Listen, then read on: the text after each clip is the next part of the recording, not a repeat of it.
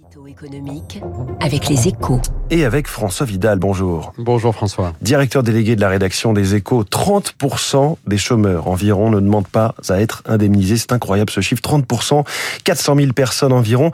C'est le résultat très surprenant d'une étude euh, que le ministère du Travail vient de faire paraître. Comment expliquer un tel phénomène, François? Alors, En réalité, la part des sans-emploi qui ne franchissent pas la porte de Pôle emploi est, en- est même encore plus importante. hein. Si l'on ajoute les moins de 25 ans et ceux qui retrouvent un travail en moins d'une semaine, deux catégories que l'étude a exclues pour se concentrer sur le cœur du marché du travail, c'est plus de 40% des chômeurs qui font l'impasse sur leurs indemnités, une proportion astronomique. Quand on regarde dans le détail, on se rend compte que cette population se compose principalement de trois groupes. Le premier rassemble les salariés en fin de CDD et les intérimaires entre deux missions. Le deuxième se compose de personnes ayant travaillé moins longtemps que les autres. Leurs droits sont donc plus réduits.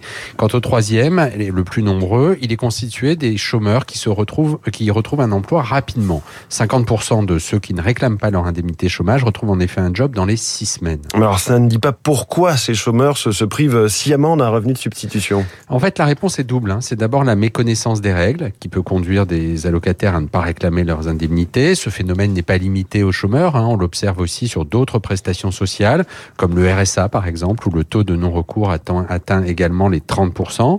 La seconde raison résulte de ce que l'étude appelle un arbitrage coût-bénéfice défavorable. C'est-à-dire que les, les allocataires préfèrent renoncer à leurs droits par crainte d'une stigmatisation, d'un contrôle ou, et c'est le plus intéressant, par espoir d'une sortie rapide du chômage.